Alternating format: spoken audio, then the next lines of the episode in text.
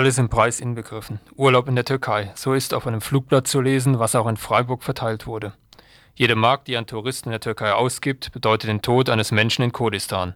So hatten kurdische Organisationen den Tourismus in die Türkei kritisiert. Firmen wie TUI oder NUR oder Avione sind daran beteiligt. Wenn die Frankfurter Allgemeine Zeitung am 25. April dieses Jahres schreibt, die Türkei stecke in der schweren Wirtschaftskrise, insbesondere aufgrund des gegen den Irak gerichteten Embargos und aufgrund der schweren militärischen Auseinandersetzungen in den kurdischen Gebieten, dann noch Tourismus in die Türkei, eine Auslandsverschuldung von für das letzte Jahr 1993 65 Milliarden US-Dollar wird zum Teil noch getragen von Krediten westlicher Staaten oder internationalen Organisationen, aber auch von Devisen, die die türkische Regierung zum Beispiel über die Mobilisierung des Touris der Tourismusindustrie einzufahren versucht. Dazu kommen rigorose Sparkonzepte oder besser gesagt Armutsverwaltungen, Etwa 10 Prozent der Staatsbediensteten sollen entlassen werden, zusätzliche Steuern werden erhoben, die Preise für Zigaretten, Zucker und Benzin werden um zum Teil mehr als 90 Prozent angehoben, auch die Preise für die Grundnahrungsmittel sollen steigen. Der Brotpreis zum Beispiel steigt um fast 100 Prozent, der Liter Milch um eine ähnliche Rate. Bittere Medizin hat die Ministerpräsidentin angekündigt, um die Schieflage, die ökonomische Schieflage, aber auch die politische zu verbessern. Wirtschaftsexperten hingegen halten diese Maßnahmen nicht für nicht umsetzbar, zum Teil scheitert es auch an rechtlichen Voraussetzungen. Die Misere der türkischen Wirtschaft sollte aber im Wesentlichen auch durch die ausländischen Devisen gemildert werden. Weiße Strände und erholungssuchende Touristen und Touristinnen waren fest eingeplant das erste gibt es noch, nur die Touris bleiben immer mehr aus. Schuld daran seien Angriffe der PKK in Touristenzentren, die schlagartig die Labilität dieses Industriezweigs offengelegt haben. Für 1994 sollten etwa weitere Millionen Touristen und Touristinnen insbesondere aus Deutschland kommen. Jetzt rechnet man noch mit etwa knapp 800.000 bis knapp einer Million. Bei dem Reisebüro TUI äh, gingen die Buchungen um mehr als 50 Prozent zurück, schreibt das Hamburger Abendblatt. Auch bei Neckermann, den NUR-Reisen, ging das Geschäft um 64 Prozent zurück. Vor allem teure Produkte, Luxushotel und Clubs sind betroffen. Auch bei NUR in Freiburg ist man über den Rückgang sehr betroffen. Aber Türkei ist doch rückläufig durch das Ganze. Äh, wir buchen das zwar, aber präzise können wir das auch nicht sagen. Äh, können Sie denn sagen, ob Leute zu Ihnen kommen, die dann eventuell sagen, nein, Türkei lieber nicht? Wenig. Oder was da für Argumente dann fallen? Nee, eigentlich weniger. Die sagen, mein große Leider, die sagen, das ist leider Türkei, nee, das ist mir zu gefährlich oder so. Aber ich sage ja, das ist in Statistik aufgesetzt, kann ich Ihnen das also sagen. Ich kann Ihnen nur sagen, dass wir also nach wie vor äh, wird es gebucht. Mhm. Ne? Und Leute, wo schon da waren, ich hatte jetzt zum Beispiel vor, äh, bevor ich in Urlaub bin, eine Kundin, die sagte, ich war in der Türkei, ich gehe auch wieder in die Türkei und habe gesagt, ja und haben Sie da nichts gemerkt oder so? Die, und da sagt sie, nee. Hm. Machen Sie denn die Leute darauf aufmerksam, dass es möglicherweise nicht mehr ganz so unproblematisch ist wie früher? Ja, ich meine, das braucht man ja gar nicht, das lesen wir schon in den Medien. Hm. Das wird ja überall in den Medien groß äh, äh, geschrieben. Äh, was sind im Moment die Hauptschlager bei Ihnen? Von Reisen. Ja. Eigentlich alles Mittelmeerraum, äh, vielleicht vermindert Türkei. Also sonst der ganze Mittelmeerraum, nur ja. die Türkei diesmal nicht mehr. Ja. Ne? Also macht sich das, wollte ich jetzt nochmal äh, zusammenfassend dann fragen, äh, durchaus bemerkbar, dass die Türkei dort erhebliche Probleme aufweist und deswegen Leute nicht mehr hinfahren? Ja, es wird sich überall bemerkbar machen, sonst würden die ja die anderen Veranstalter nicht so ein Top-Angebot in die Zeitung reinsetzen, wo, wo meinetwegen für 900 Mark mit Halbpension, wo es normalerweise in der Reisezeit 16, 1700 Mark kostet. Mhm. Also schöne Angebote vom Reisebüro Neckermann in Freiburg. Diese Agentur gehörte auch in das Besuchsprogramm der Proteste, die in den letzten Wochen auch in Freiburg die Kritik am Tourismus in der Türkei deutlicher formulierte. Nun arbeitet die türkische Tourismusindustrie seit einiger Zeit kräftig dagegen. In Zeitungen werden Berichte geschaltet, nach denen die Kontrollen in den Ferienzentren, bei Antalya zum Beispiel, doch erheblich verbessert worden seien. Der Tourismusminister kommt auf die internationale Tourismusbörse nach Berlin, um sein Land zu noch billigeren Konditionen, wir hörten es gerade, anzupreisen, denn auch die türkische Lira fällt und fällt. In der Zeit oder in der Süddeutschen Zeitung werden Interviews mit Polizeichefs veröffentlicht, durch die bekannt wird, dass überall die Zivis in den an den Stränden rumlaufen und jeden als verdächtig einstufen. Das berühmte Restrisiko allerdings kann dieser Polizeichef auch nicht ausschließen. In der Zeitung Hürriyet und Miljet werden Gutscheine eingelegt, nach denen Rabatt versprochen wird, zum Beispiel bei den Reiseveranstaltern Ögertürs und NASA Holidays. Diese Idee ist vom Essener Zentrum für Türkei-Studien ausgedacht worden. Motto: Ich verbringe meinen Urlaub in der Türkei, kommen Sie doch mit. Wir müssen endlich wieder zur Normalität zurückkehren, hofft der Öger-Tourchef Vural Öger. An diesem Punkt wäre auch noch die grundsätzliche Problematik zu erwähnen, die für Länder einfach deshalb auf, heraufzieht, wenn sie sich auf den Tourismus als Hauptbranche einlassen. Tausende von Betten bauen, in der Türkei zum Beispiel mehr als eine halbe Million und weitere hunderttausend sind im Bau oder geplant. Über die Erpressungsmanöver, die gegenüber der einheimischen Bevölkerung laufen, sich nur noch bei schlechter Bezahlung, die noch schlechter ist als hier, in der Tourismusindustrie zu verdingen, die ökologischen Schäden in den Hinterlandregionen der Feriengebiete nicht einmal mitgerechnet. Nun kommt den Tourismusapologet noch ein weiterer Punkt in die Quere. Auch die Türkei hat, sich inzwischen ihren, hat inzwischen ihren islamischen Fundamentalismus.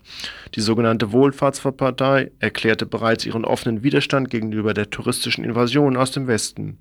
Und auch der Leiter des Essener Zentrums für Türkei-Studien will nicht ausschließen, dass demnächst auch Touristen und Touristinnen, wenn sie sich gerade wieder in der Sonne regeln, in Schwierigkeiten kommen, wenn sie ihre westlichen Lebensvorstellungen zu allein richtigen erklären möchten.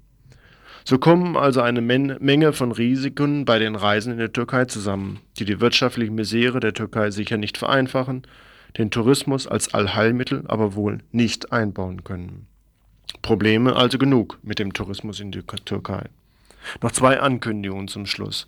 Zunächst sind die Leute, die wegen Kriegsdienstverweigerung in der Türkei inhaftiert worden waren, die dort zu Protesten Anfang Mitte Mai dieses Jahres hin, hingefahren sind, heute wieder zurückgekehrt aus der Türkei, ausgewiesen und haben eine Pressekonferenz gegeben. Leider konnten wir keinen Bericht davon bringen, weil sie sich bei uns hier nicht gemeldet hatten. Eine zweite Veranstaltung ist anzukündigen. Am 25. Juni 1994 wird in Frankfurt eine Großkundgebung stattfinden, Demonstration für eine politische und demokratische Lösung der kurdischen Frage. Frankfurt, Rebstockgelände am 25. Juni um 11 Uhr.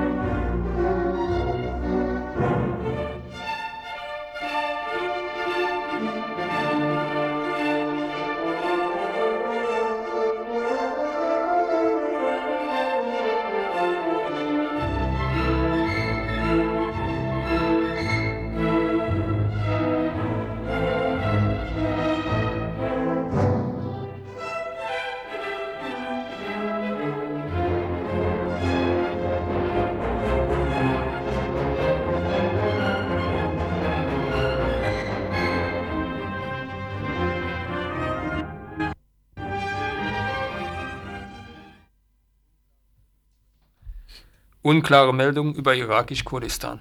Kämpfe zwischen verfeindeten Fraktionen, wieder Waffenstillstand. Äußere Einmischung und mangelnde Aktivitäten der UNO von den irakischen Kurden selbst wird wenig gesprochen. Sie haben einen erneuten Krieg auszuhalten, der um Machtpositionen in irakisch-Kurdistan geführt wird.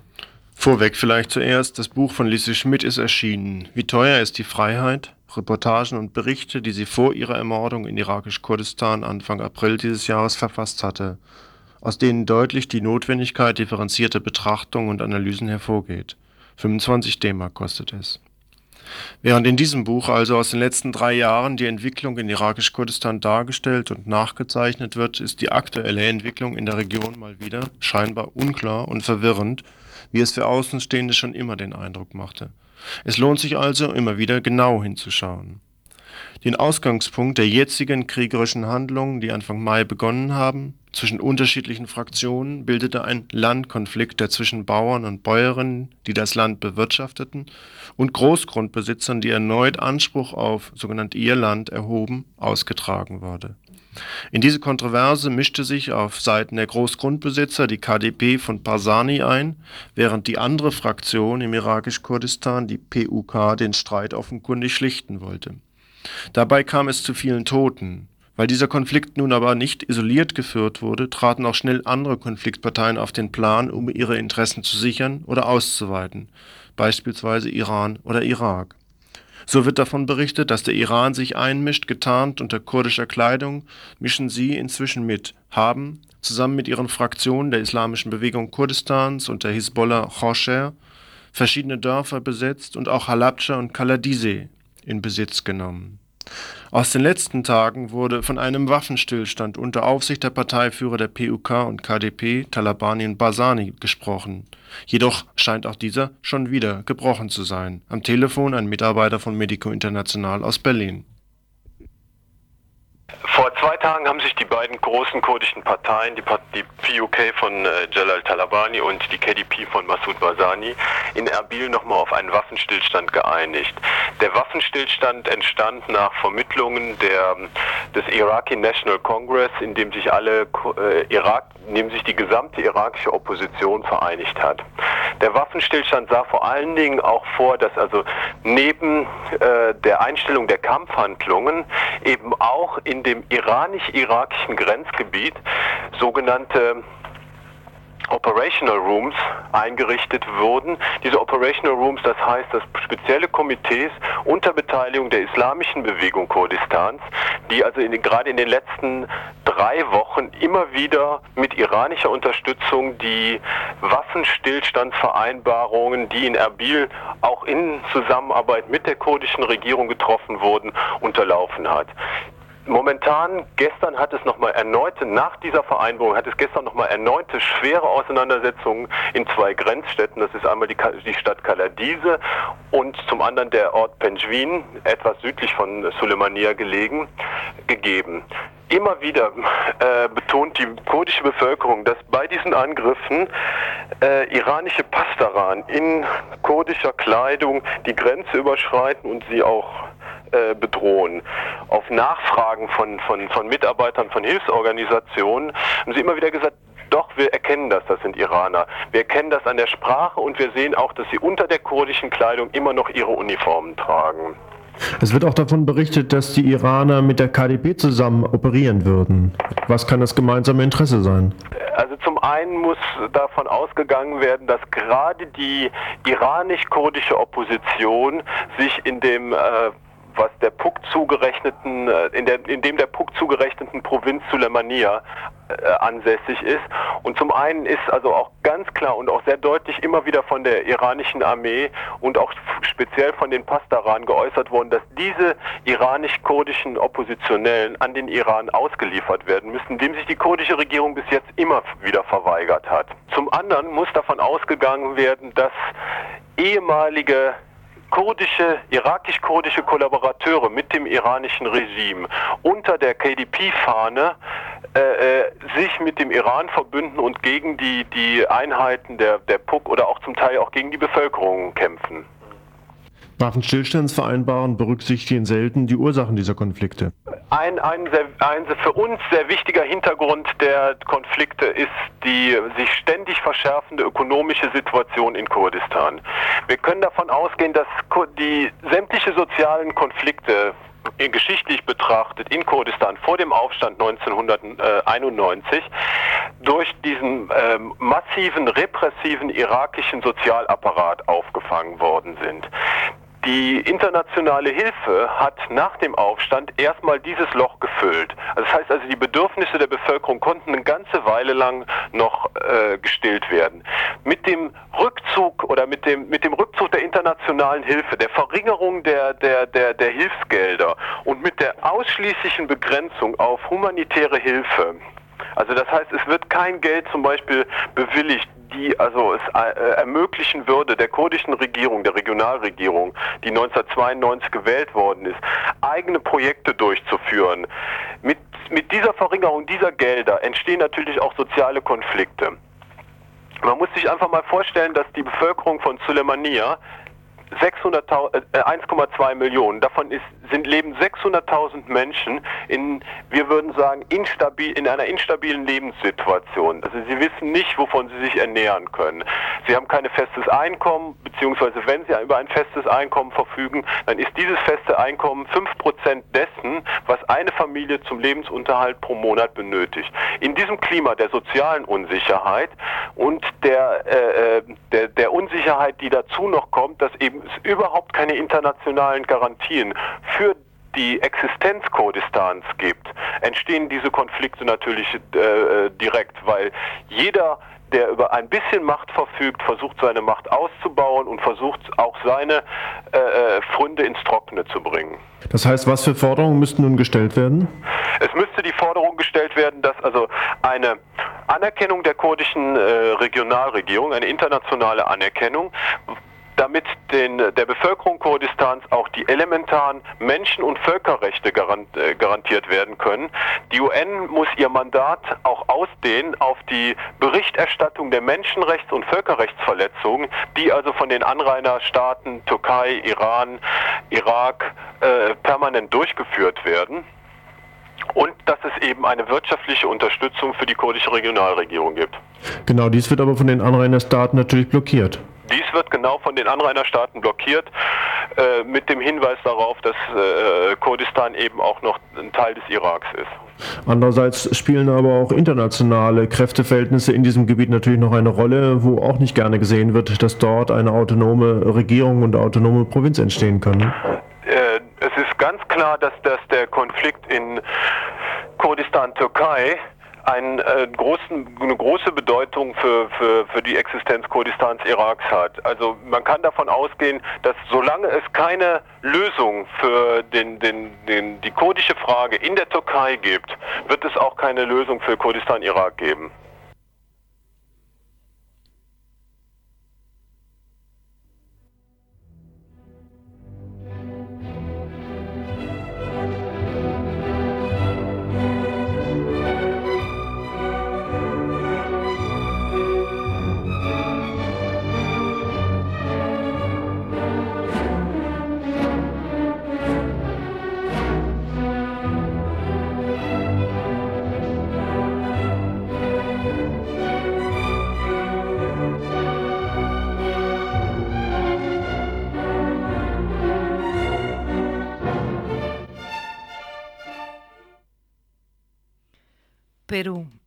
In Peru wird immer schwieriger, Journalist oder Journalistin zu sein. Cesar Flores González hat Angst, nach Guanta zurückzukehren, wo er als Korrespondent für, die, für den Rundfunksender Radio Antena 1 arbeitet. Er wurde am 30. April 1994 von Angehörigen einer Militärpatrouille in der Stadt Huanta in den Departement Ayacucho festgenommen und geschlagen, bevor man ihn äh, am 6. Mai 1994 wieder freigelassen hat. Und äh, die Befürchtungen gehen dahin, dass solche äh, Angriffe könnten nicht nur gegen González, sondern gegen andere ähm, Journalistinnen weitergehen. Journalistinnen, die über mutmaßliche Verstöße der Sicherheitskräfte berichten, werden immer wieder zur Zielscheibe der Regierungen unter Präsident Alberto Fujimori, jetzt aber genauso mm, unter seiner Vorgänger Alan García Pérez und Belande Terry.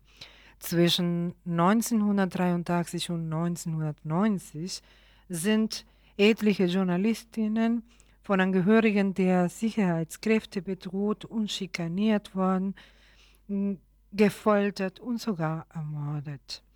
Derartige Verstoße gegen die Menschenrechte erfolgen im Zusammenhang mit den Maßnahmen der Regierung zur Aufstandsbekämpfung gegen Oppositionsgruppen, vor allem wie die Kommunistische Partei Peru, Leuchtender Pfad und die revolutionäre Bewegung Tupac Amaru, Movimiento Revolucionario Tupac Amaru, MRTA, und äh, men verschiedene Menschenrechtsorganisationen und der Journalistinnenverband aus Peru bieten logischerweise darum, ähm, eine Kampagne gegen diese Verstoße zu unterstützen.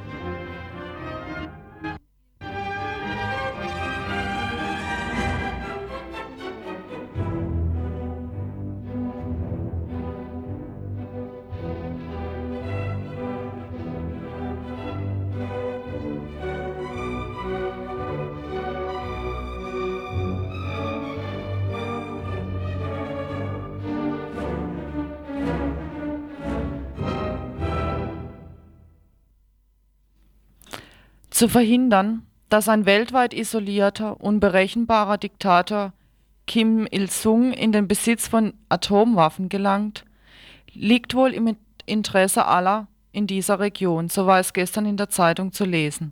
Rücksichtslos könne Nordkorea seine Atomwaffen auch einsetzen. Und es habe einen Krieg auf Südkorea angekündigt. Und was steckt dahinter? Das ist nicht ganz einfach zu erklären. Zumindest fangen wir mal an bei der USA.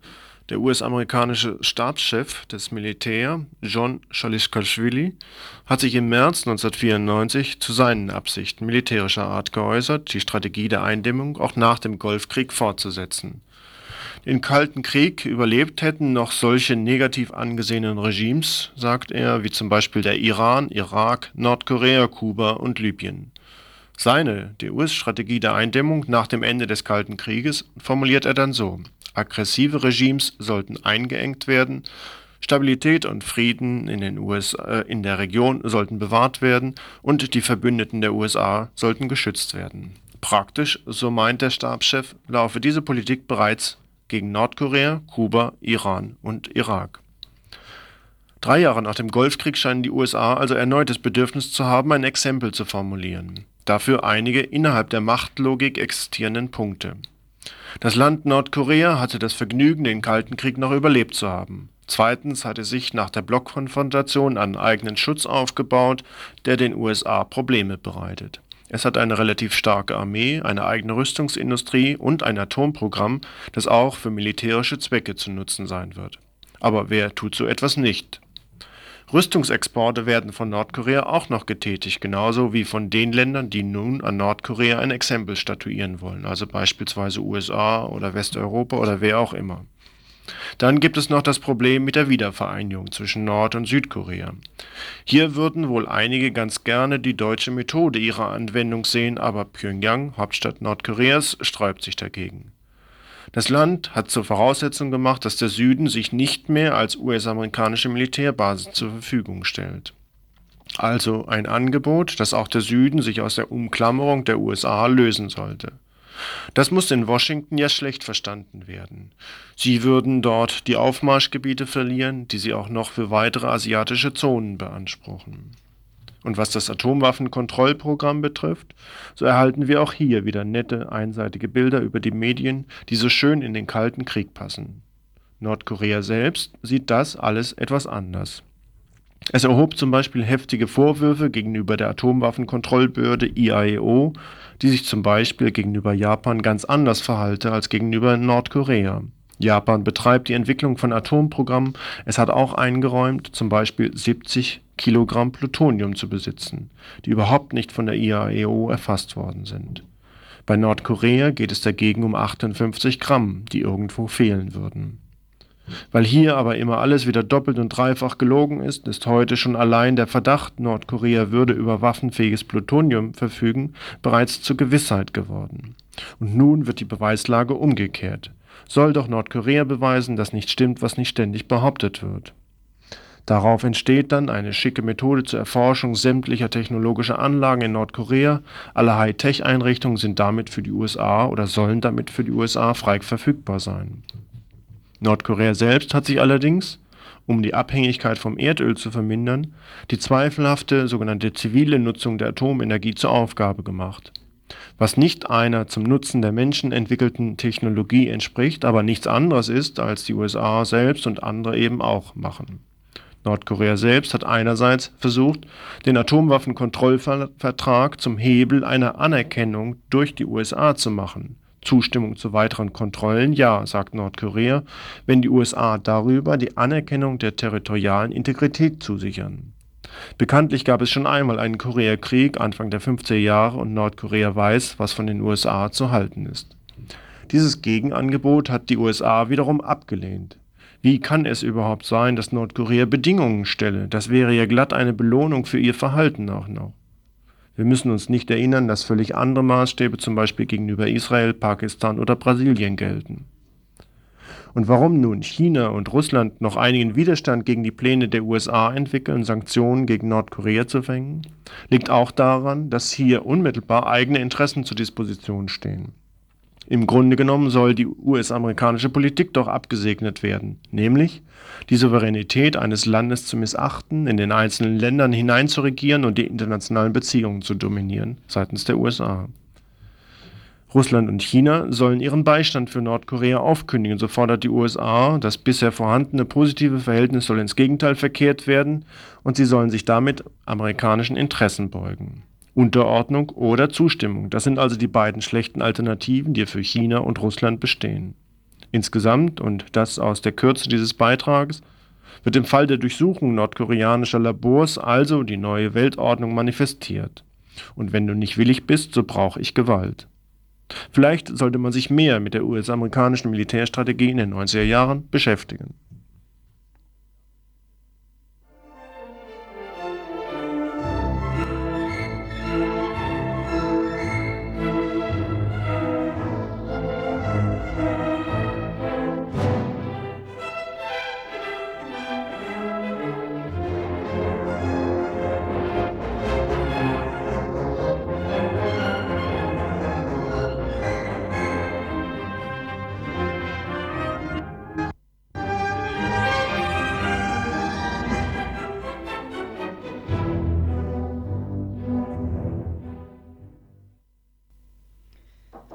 Italien. Berlusconi greift Italiens Staatsfernsehen RAI an. Die staatliche Rundfunk- und Fernsehgesellschaft RAI soll auf Regierungskurs gebracht werden. Berlusconi verlangt, dass die RAI auf dem politischen Kurs der Regierungsmehrheit einschwenkt. Um, eine Forderung, um seine Forderungen durchzusetzen, droht er damit, das Ende Juni auslaufende Schutzdekret mit den Regelungen über die Reihedefizite nicht zu verlängern. Der Wirbel um die RAI ist die neue Auflage und Vorführung der von Berlusconi abgeblockten Diskussion um die Machtkonzentration in Politik, Wirtschaft und Medien. Es ist nicht normal, sagte Berlusconi, dass in einem demokratischen Staat ein öffentlicher Dienst gegen die Mehrheit steht, die die Regierung gebildet hat. Und später betonte Berlusconi sogar, das Volk hat das aufwieglerische Fernsehen satt. Auf die Proteste aus den Massenmedien antwortete Berlusconi gestern, sie sollten arbeiten gehen. Es ist dann kein Wunder, dass in Italien heute über Staatsstreich des Regimes gesprochen wurde.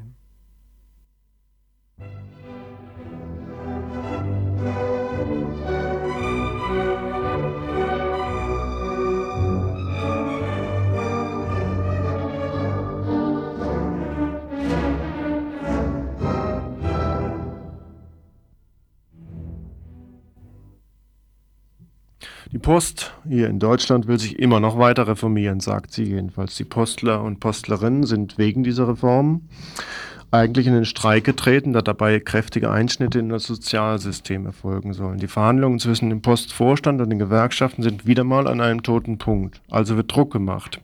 So sollte es eigentlich heute Nachmittag auch stattfinden, hier in Freiburg an der Hauptpost. Haben wir aber nichts von mitgekriegt. Stattdessen wird berichtet, dass in etwa 50 Städten des Westens, in Rostock und Schwerin, seit heute Nachmittag die Schalter geschlossen worden sind. Nun wird kritisiert, insbesondere, dass die Post und die Leute, die in den drei Postunternehmen das Sagen haben, völlig unflexibel sind, auf Forderungen der Gewerkschaft einzutreten. Der Verhandlungsleiter Heidorn von der Deutschen Postgewerkschaft sagt, insbesondere sollte der soziale Besitzstand der Beschäftigten nach der Postreform massiv beschnitten werden. Unverzichtbar sei für ihn vor allem das Weiterbestehen der Betriebskrankenkassen. Also wird an dieser Postreform noch weiter einiges zu diskutieren geben. Eine etwas erfreulichere Nachricht aus einem ganz anderen Gebiet. Lebensmittelpakete für Flüchtlinge gibt es nicht mehr im Landkreis Emmendingen.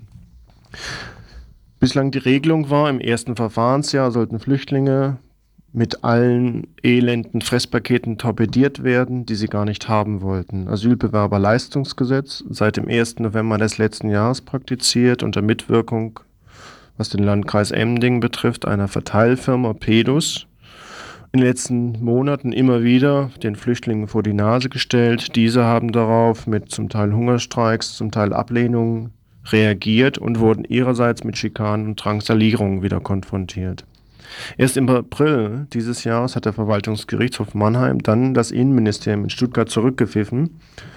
Der Innenminister nämlich wollte für alle Flüchtlinge Fresspaketen vorsehen. Anfang Mai gab es dann eine Besprechung in Stuttgart. Dort wurden überraschend weitere Möglichkeiten eröffnet, die im Rahmen des Gesetzes für Flüchtlinge möglich sein sollen. Nun hat sich im Landratsamt Emding dazu etwas getan. Es wird bekannt, dass in Kürze die Fresspakete für Flüchtlinge ganz abgeschafft werden. Der Vertrag mit der berüchtigten Firma Pedus aus Freiburg wurde bereits gekündigt. In Waldkirch, auch zum Landkreis Emding gehörend, hat sich die Firma Edeka bereit erklärt, in ihrem Geschäft Kundenkontoblätter für Flüchtlinge einzuführen. Eine späte Einsicht, muss man sagen, der mittleren Verwaltungsbehörde, die allerdings durchaus Schule machen sollte, damit dieser Blödsinn nun endlich wieder aus der Welt ist. Klar ist allerdings, dass damit noch nicht das ganze Gesetz aus der Welt ist. Im Gegenteil. Initiativen aus Bayern und Baden-Württemberg sind bereits vorhanden, nach denen gesetzmäßig für alle Flüchtlinge diese Fresspakete einbezogen werden sollen.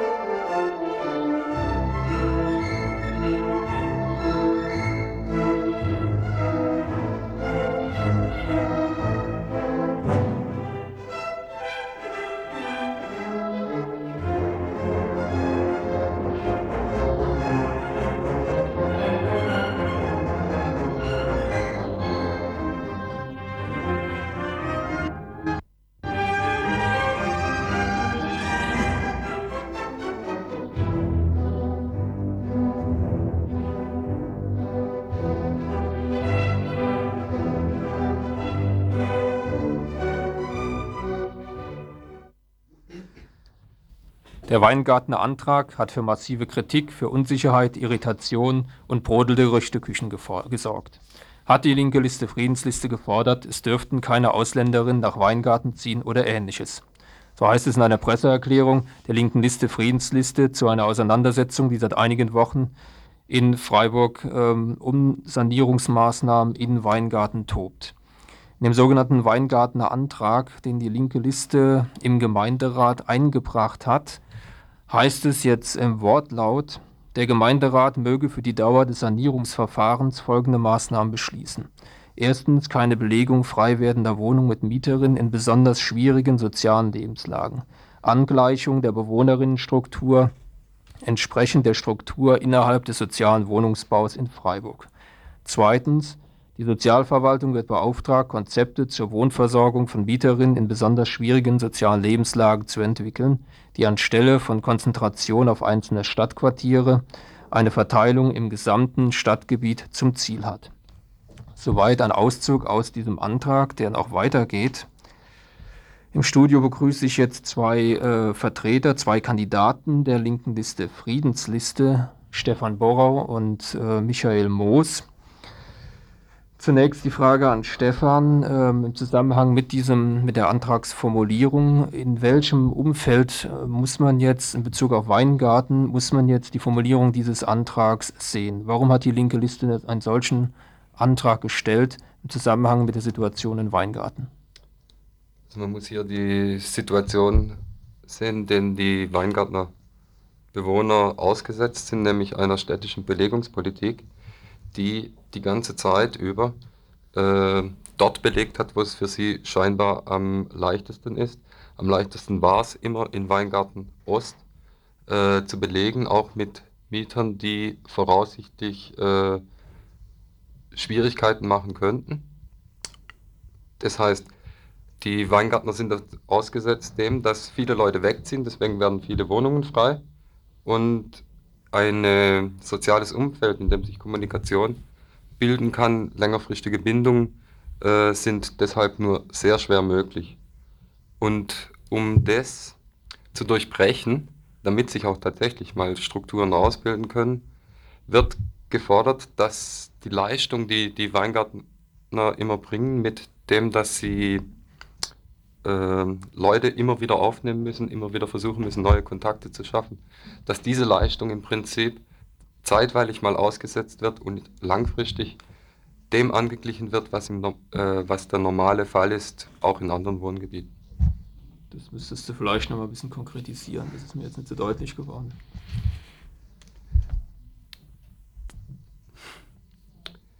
Das heißt, in der Belegungspolitik der Stadt, wie sie aktuell da ist, wird dort, wo werden die Leute dorthin vermittelt, die werden ja nicht gefragt, wo wollen sie hinziehen, sondern sie werden dorthin vermittelt, wo es für die Siedlungsgesellschaft am meisten Wohnraum gibt und wo es für sie am leichtesten ist, wo am wenigsten Widerstand zu erwarten ist. Und das war bisher ganz eindeutig Weingarten Ost.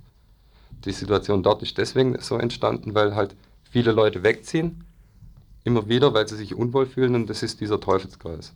Was wir hier dann fordern, ist im Prinzip die Aufnahmeleistung von immer wiederkehrenden neuen Leuten, dass das verteilt wird auf, über das gesammelte Stadtgebiet, sodass nicht in einem Punkt, nämlich in Weingarten Ost, die soziale Probleme sich häufen.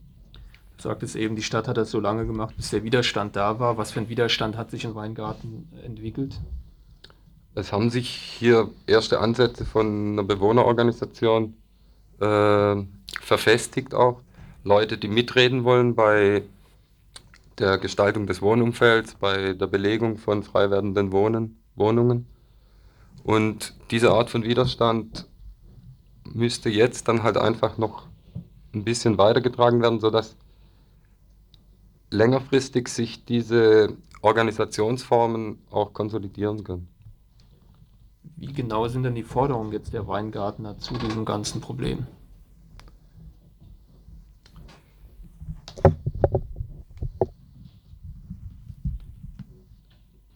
Die Weingärtner äh,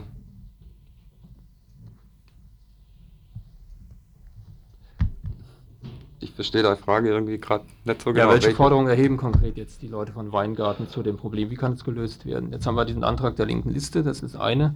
Wir kennen aber auch die Situation in Weingarten. Also was, äh, wie hat sich der Widerstand formuliert? Wie waren die Forderungen jetzt der Leute dort? Die Forderungen der Leute kommen zum einen dahingehend, dass man sagt, es muss eine bauliche Veränderung passieren, eine Wohnumfeldveränderung. Aber auch, es muss, wie eben gerade beschrieben, eine äh, Veränderung in der Sozialstruktur stattfinden. Und diese soll angeglichen werden dem, was in der städtischen äh, Sozialwohnungsgebieten der Normalfall ist. Jetzt heißt es in, dem, in der Erklärung von der linken Liste ähm, aber weiter,